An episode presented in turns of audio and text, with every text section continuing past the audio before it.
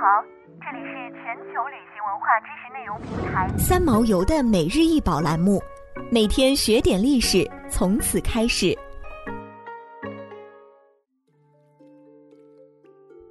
明代金凤凰，高四点五厘米，长五点四厘米，重七点三克。凤凰昂首引颈，冠羽高扬，汉羽垂浮，长尾飘逸。双足立于一朵金云之上，振翅欲飞。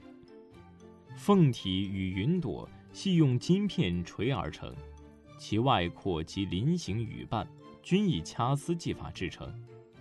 凤凰翼尾及足下云头各以金片卷焊一个筒状镶孔，内嵌红宝石，喙间有小孔以衔珠结。金器。作为一种身份和地位的标志，在中国古代相当长的时间内作为统治阶级专用，因此往往在制作过程中不计成本，力求尽善尽美，创造出不少精美绝伦的佳作。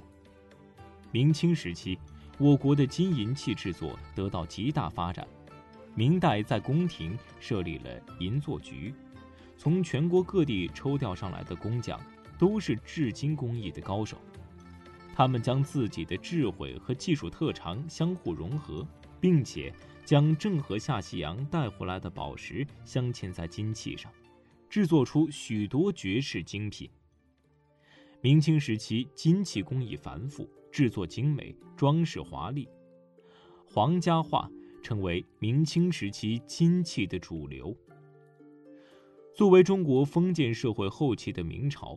文化发展的总是趋向保守，金银器的制作一改唐宋以来的丰满富丽、生机勃勃、清秀典雅和意趣恬淡的风格，越来越趋向华丽浓艳，宫廷气息越来越浓厚，器型雍容华贵，镶嵌色彩斑斓的宝石，尤其是龙凤图案，象征不可企及的高贵和权势，这一切。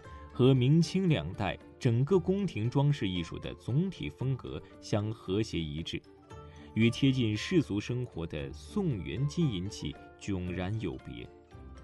同时，金器纹饰上，龙凤形象或者图案占有极其重要的位置。这变化到了清代更加推向极致，这跟皇权高度集中有着密切关系。与宋元相比。明代金银器素面者少见，大多纹饰结构趋向繁密，花纹组织通常布满器物周身。除了细身錾刻外，已有不少浮雕型装饰，对以后清代的金银器有着不可忽略的影响。想要鉴赏国宝高清大图，欢迎下载三毛游 App，更多宝贝等着您。